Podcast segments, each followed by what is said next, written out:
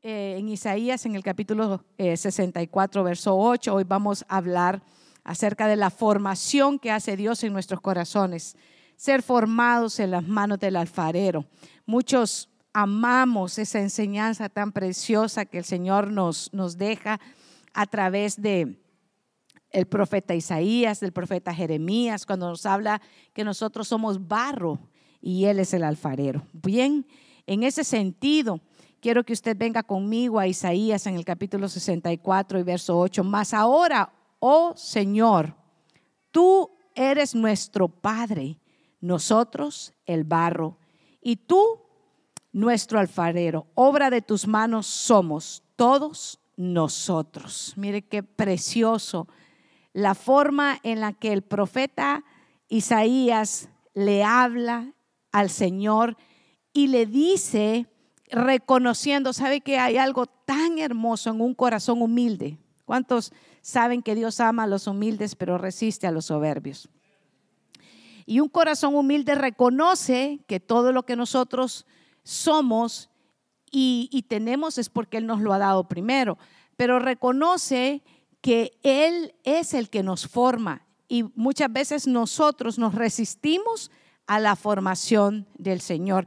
Y podemos estar mucho tiempo, mucho tiempo insistiendo en una petición y ah, queriendo hacer nuestro propio gusto. Pero en este ah, verso, el profeta reconoce qué corazón humilde, reconocer que nosotros somos el barro y el que nos da la forma es Él, es Dios quien nos da a nosotros su forma. Yo quiero que usted busque conmigo en Segunda de Corintios, en el capítulo hermano 4 eh, y el verso 7, si usted pone sus ojitos ahí en Segunda de Corintios capítulo 4, verso 7. Pero tenemos, dice la escritura, pero tenemos este tesoro en vasos de barro para que la excelencia del poder sea de Dios y no de nosotros. Que estamos atribulados en todos, mas no angustiados, en apuros, mas no desesperados, perseguidos, mas no desamparados, derribados, pero no destruidos, llevados, llevando en el cuerpo siempre por todas partes la muerte de Jesús para que también la vida de Jesús se manifieste en nuestros cuerpos. Pero lo, lo que yo quiero hacer eh, énfasis o el, el, la atención está en que el apóstol Pablo dice que tenemos este tesoro y él viene y él está hablando de, de lo que es, la, es Cristo en nosotros. Entonces, el tesoro está puesto en vasos de barro nuevamente.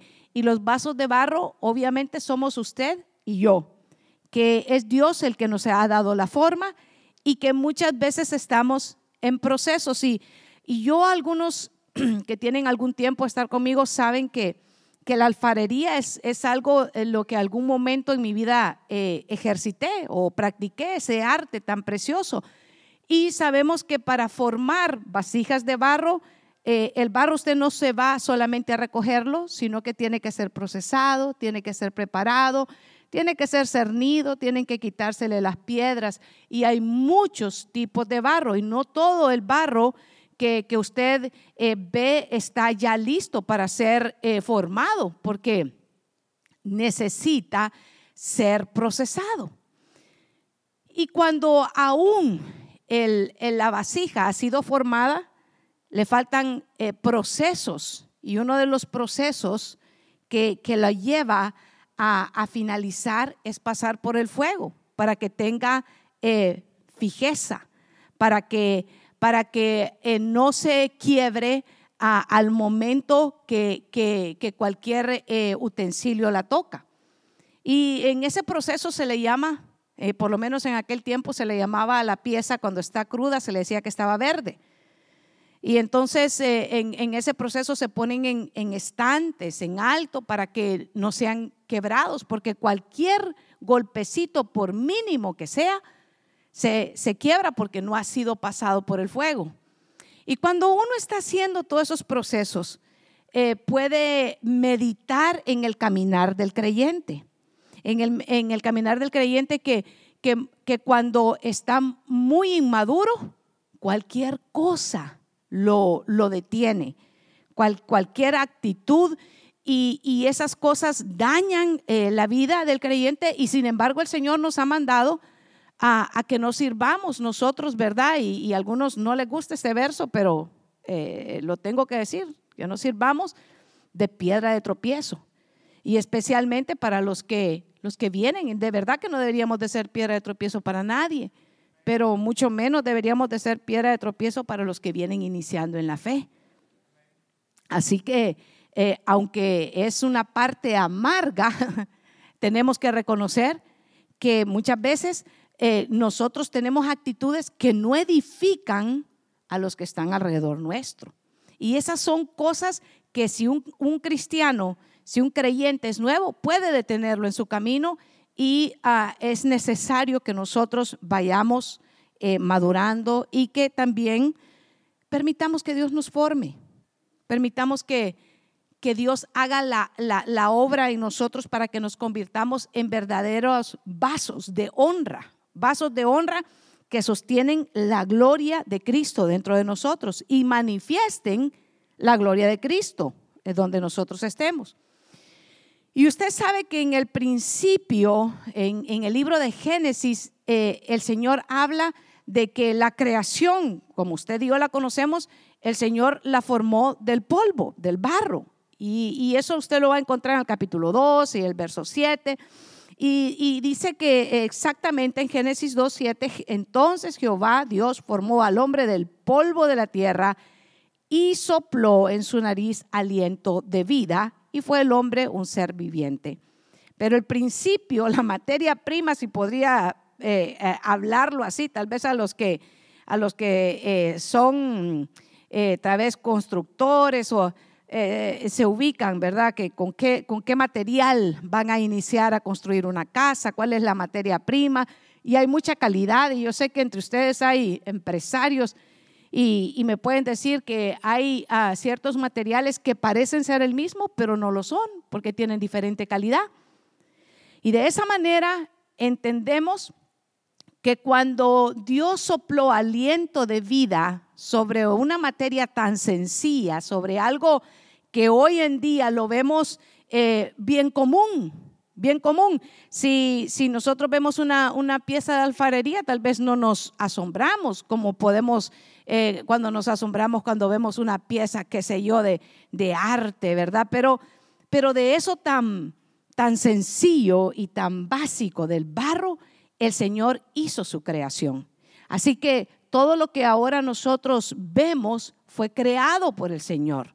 Y debemos de reconocer que Él fue el que nos creó y no nosotros a nosotros mismos, aunque la humanidad diga lo contrario. Es el Señor el que nos ha creado. Pero necesitamos ir y reconocer que como una como el, con el, la simpleza o la sencillez del barro, cuando está formado y cuando tiene el soplo del Señor, es cuando cobra características que son extraordinarias, pero no por ellas mismas, sino por el Señor. Así que en, en, este, en este sentido yo quiero que usted venga conmigo en Jeremías, en el capítulo 18, verso 2. Levántate, le dice el Señor en el verso 2, en el capítulo 18, y ve a la casa del alfarero. Y ahí te haré oír mis palabras. Fíjese que el Señor está hablando con el profeta y le envía a que vaya a la casa de alguien que está, ¿qué? Practicando, haciendo alfarería. Y, y, usted tal vez se ha preguntado, ¿por qué el Señor no le podía dar esa palabra en la casa donde estaba, donde estaba Jeremías? Fíjese que Dios muestra y ama los corazones que son obedientes. Y, y, a veces eh, nosotros decimos, pero, pero ¿por qué Dios le da una orden eh, le, envía a que haga algo tan sencillo a Jeremías, pero ahí ya va parte de lo que es el proceso de lo que Dios está formando. El profeta llega y empieza a observar al, al alfarero. y observa cómo el alfarero está formando la vasija y la vasija se echa a perder. Y usted conoce este, esta porción y dice que Jeremías descendió, él fue, él fue, obedeció. ¿Cuántos aman la palabra del Señor? Pero si amamos su palabra, la pregunta sería, ¿obedecemos su palabra? Ahí es una cosa diferente, ¿verdad? Porque lo que, lo que es deleitoso escucharla, pero a veces Estamos aquí sentados, pero nuestro corazón está lejos. O venimos tan cansados que estamos, ay, ¿a qué horas? ¿Verdad? O a veces estamos, sí, eso, eso lo hizo fulano, pero a mí me cuesta mucho. Pero la palabra del Señor es de oírla, pero es de hacerla, es de ser oidores, pero también de aquellos que practican lo que oyen. Y, y Jeremías, fíjese que en ese momento oye lo que el Señor le dice que haga y lo hace. Y por eso recibe el mensaje y por eso entiende lo que Dios le está hablando a través de quién? A través del alfarero. ¿Sabe que muchas veces usted entra a la casa del Señor como el profeta Jeremías? Y aquí el Señor en la casa del alfarero está formando vasijas.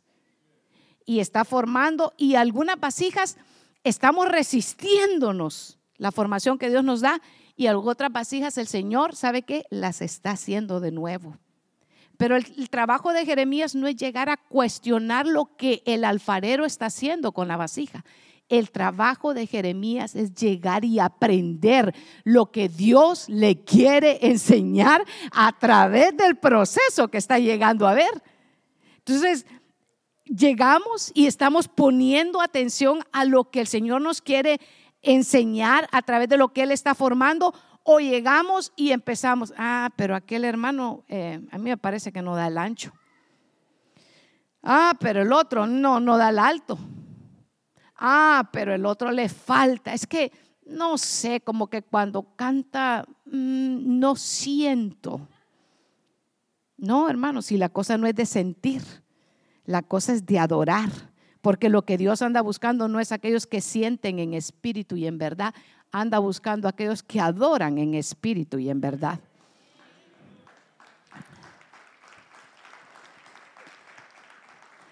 El verso 4 dice que la vasija que hacía se echó a perder en su mano. Note que no es que, que estaba echada a perder por alguna situación, se echó a perder y estaba en la mano de quién? Estaba en la mano del alfarero. ¿Y el alfarero quién representa? A Dios.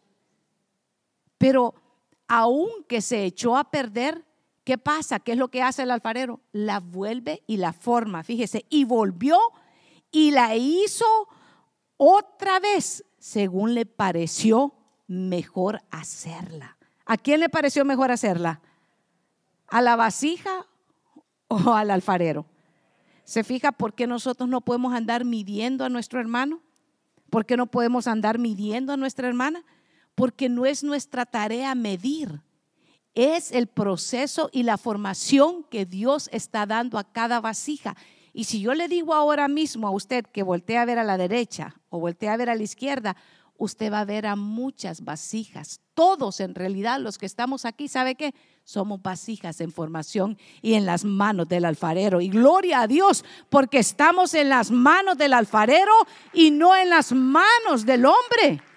Así que algunos que estamos aquí, hermano, y yo espero que todos, todos estemos dejando que, que, sea el Señor el que nos esté formando y no nos estemos resistiendo a la formación que Dios nos da. Y si por algún momento en el proceso tenemos que estar en el fuego, hermano. ¿Sabe que Aún ahí el Señor ha prometido que en medio del fuego no nos vamos a quemar. Y eso quiere decir que muchas veces, hermano, para que el proceso avance, vamos a pasar por circunstancias difíciles, por procesos que de repente no van a ser los mejores y que no van a tener dolor, porque muchos han entendido que no, no, no, no va a pasar absolutamente ninguna circunstancia difícil. Pero el Señor ha dicho que vamos a atravesar momentos y aunque andemos por el valle de sombra y de muerte, no temeré mal alguno porque el Señor está conmigo. Entonces, habrán situaciones que van a ser difíciles. Sin embargo, el Señor en medio de ese fuego de prueba, el Señor está en medio de nosotros y está con nosotros y ha prometido no quemarnos. Y el fuego puede ser muchas veces una enfermedad. Y el fuego puede ser muchas veces una circunstancia, hermano, financiera. El fuego puede ser muchas veces, quién sabe la circunstancia que usted y yo estamos viviendo, sino solamente Dios. Y ese fuego es ahí donde nuestra fe, hermano, tiene que afincarse en las promesas del Señor. Y es precioso porque yo veo en la escritura, yo veo en la escritura, amados hermanos, cómo eh, hay quienes pasaron por el fuego y resistieron esa prueba y soportaron en medio de, esa, e, de esas circunstancias. Quiero que venga conmigo al libro de Hebreos. Venga conmigo al libro de Hebreos. Cuando esté ahí me dice amén. En, en el capítulo 1, Dios en el verso 1, habiendo hablado muchas veces y de muchas maneras en otro tiempo a los padres por los profetas, en estos postreros días nos ha hablado por el Hijo, el cual constituyó heredero de todas las cosas. Y, fíjese que Dios nos ha hablado de muchas maneras. al profeta Jeremías, ¿cómo le habló? ¿A través de qué? A través del alfarero, a través de la enseñanza del barro y del alfarero. A usted y a mí, ¿cómo el Señor nos habla? A través de su palabra, a través de cada vez que nos sentamos a la instrucción de la palabra del Señor es el Señor el que nos está hablando, nos está mostrando que en medio de nuestros procesos Él no se ha olvidado de nuestros problemas. Él no está ignorando nuestras situaciones. Él está en medio con nosotros. Y nos está hablando, así como le habló, dice, en el pasado el Señor le había hablado a los padres a través de cómo, a través de los profetas.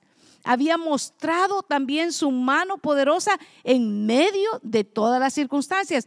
Y el domingo estaba eh, en una clase eh, hermosa de, domingo en la mañana eh, de discipulado y los, y los jóvenes estaban tocando un tema tan precioso que es, hablan de, la integridad y uno de los que ellos estaban hablando es del, de, en el profeta Daniel y estaban tocando en el capítulo 3 yo quiero que usted venga conmigo en, ese capítulo, porque ese es un, el capítulo 3 de, Daniel, usted encuentra a tres jóvenes que fueron rescatados del horno de fuego. Y, estos tres jóvenes, por su integridad, por, por no adorar, por, por no eh, inclinarse a, todo lo que en ese momento era una adoración impuesta que, había que hacer, eh, Ah, son eh, malinformados y, estos jóvenes son llevados delante de, del rey y el rey les dice que si ellos hacen lo que él les dice, ellos no van a tener que sufrir ningún daño. Sin embargo, en el capítulo 3, en el capítulo 3, si usted eh, ve el capítulo 3 y verso 1, dice que el rey Nabucodonosor hizo una estatua de oro y le dice la altura, ahí le dice la altura. Pero si usted se viene conmigo al 3.12, 3.12, ¿está conmigo? Hay unos varones judíos, los cuales pusiste sobre los negocios de las provincias de Babilonia. Y ahí da los nombres, a Sadak, Mesac y Abednego. Estos varones, oh rey, no te han respetado, no han adorado tus dioses, ni adoran la estatua de, oro que has levantado. Entonces estos fueron y los malinformaron. Y a estos jóvenes se les da la oportunidad después, ahí en este mismo capítulo, de que si ellos se postran, no van a sufrir daño. Pero fíjese que lo interesante, lo precioso, es que si usted me permite ponérselo de esta forma, ellos están, ellos están siendo probados, ellos están siendo puestos en un proceso, en un proceso en el cual ellos van a, van a, decidir tiempos de decisiones, tiempos en el que ellos van a decidir si guardan eh, su vida y, hacen lo que, lo que se les pide o guardan su fe. Y mire qué, mire qué precioso, porque el verso 17, ponga sus ojitos, dice, he aquí, nuestro Dios, a quien servimos, puede librarnos del fuego ardiendo y de tu mano, oh, oh, rey, nos librará. Esa es la respuesta de los jóvenes. Pero a mí esa respuesta me impacta mucho, pero me impacta más el verso 18. Y si no, y si no, sepas, oh rey, que no serviremos a tus dioses, ni tampoco adoraremos la estatua que has levantado. Y ese fue el fin de la historia, porque una vez que ellos decidieron eso, entonces ellos fueron enviados a un horno de fuego ardiendo. Entonces, mire qué, qué interesante y qué precioso es esto, porque ellos tenían seguridad de que Dios los podía librar del daño que estaba destinado para ellos. Pero ellos estaban tan seguros del Dios al que adoraban, de al Dios al que le habían servido, al Dios al que habían creído, que ellos le dicen, y aún si no lo hace, si nuestros cuerpos perecen ahí, tampoco vamos a adorar a otros dioses. Hermano, qué integridad, qué firmeza es reconocer que ellos verdaderamente, ¿sabe que Son guardados y su fe está puesta en el Señor. ¿Cuánto hace que, que nosotros, ¿sabe que Como iglesia eh, eh, debemos de, de afirmarnos y reconocer en medio de todas estas circunstancias que estemos viviendo, en medio de los fuegos que podamos estar viviendo, sabemos que tenemos promesas del Señor para nosotros, que Él ha dicho, hermano, que nosotros, a los que a Él le aman, todas las cosas nos ayudan a bien. Eso, eso quiere decir que en medio de todas las cosas que estemos viviendo, algo Dios está formando en nosotros, algo Dios nos está enseñando a nosotros, aún por las cosas que son quitadas de nosotros, porque es hermoso estar en los tiempos en los que recibimos, ¿verdad que es precioso cuando recibimos? Sin embargo, el Señor dice que es más bienaventurado el que da que el que recibe. Entonces, a veces a nosotros como creyentes nos cuesta dar, despojarnos de algo. ¿Y sabe de lo que más nos cuesta despojarnos? De nosotros mismos, de nuestro orgullo. Es que yo tengo la razón. Y como yo tengo la razón, entonces de eso no me voy a despojar. Porque a veces es más fácil despojarnos de, lo, económico, de las cosas, que despojarnos de nuestro propio orgullo. Y ahí ya no nos gusta. Porque ¿sabe por qué no nos gusta? Porque estamos verdes. Porque estamos la pieza que si solo nos tocan y nos quebramos. Porque solo nos un poquito, ah, no, a mí el que me la hace, me la paga. Y ahí entonces no dejamos lugar a que Dios actúe por nosotros porque el orgullo es más alto en nosotros que cualquier otra cosa. Y allí es exactamente cuando tenemos que traer, ¿sabe qué? A reflexión y a nuestra memoria las palabras del Señor que Él nos dijo que Él es manso. Aprendamos de quién? De Él, porque Él es manso y qué? Humilde, siendo Dios, es humilde. ¿Por qué nosotros no podemos practicar la humildad, hermano? ¿Por qué nosotros no podemos despojarnos del nosotros, del, del razonamiento, de la altivez que levantamos en nuestra propia mente? ¿Y por qué no se lo podemos dejar al Señor y dar lugar a que Dios trabaje en el, como el alfarero en la vasija que es mi hermano o en mí mismo?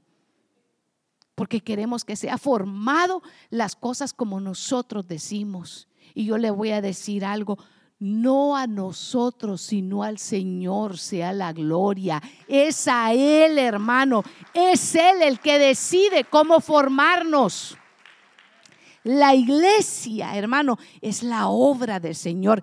Quien compró a la iglesia no son los pastores, no son las denominaciones. Quien compró a la iglesia es Cristo a través de su sangre. Es a Él que venimos a adorar y es a Él que venimos a honrar. Es a Él, hermano.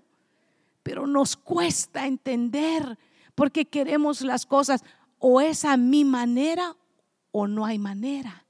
No, hermanos, aprendamos del Señor, aprendamos de su humildad, aprendamos que Él siendo Dios se despojó.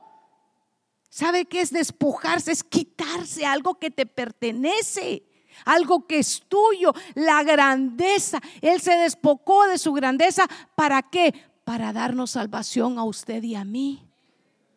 Pero a veces despojarnos de lo nuestro, hermano, no eso sí que no. Ahí está, la pastora está equivocada, la teología de la pastora está errada. Muéstreme a conciencia y con las escrituras que está equivocada. De ninguna manera. De ninguna manera. ¿Sabe por qué no nos permitimos entender esto? Nuevamente, por los, los argumentos que armamos en nuestra propia mente. Verso 24.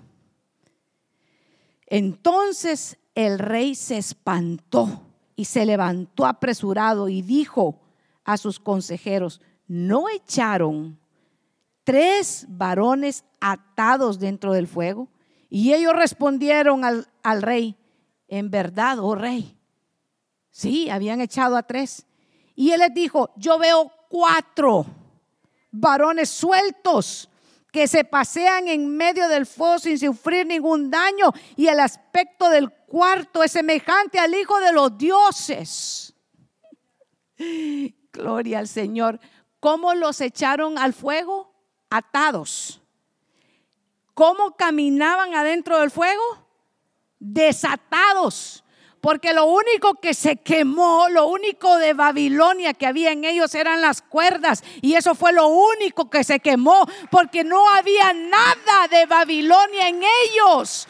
Todo lo que había de ellos era integridad, era legítimo. Y adentro del horno de fuego podían tener libertad de caminar. ¿Por qué? Porque el Señor cumplió su promesa y la integridad de ellos dijeron, aún ahí el Señor nos librará. Qué precioso es que cuando estemos en medio de la dificultad del fuego, hermano, ¿sabe qué? Actuemos como hijos e hijas de Dios.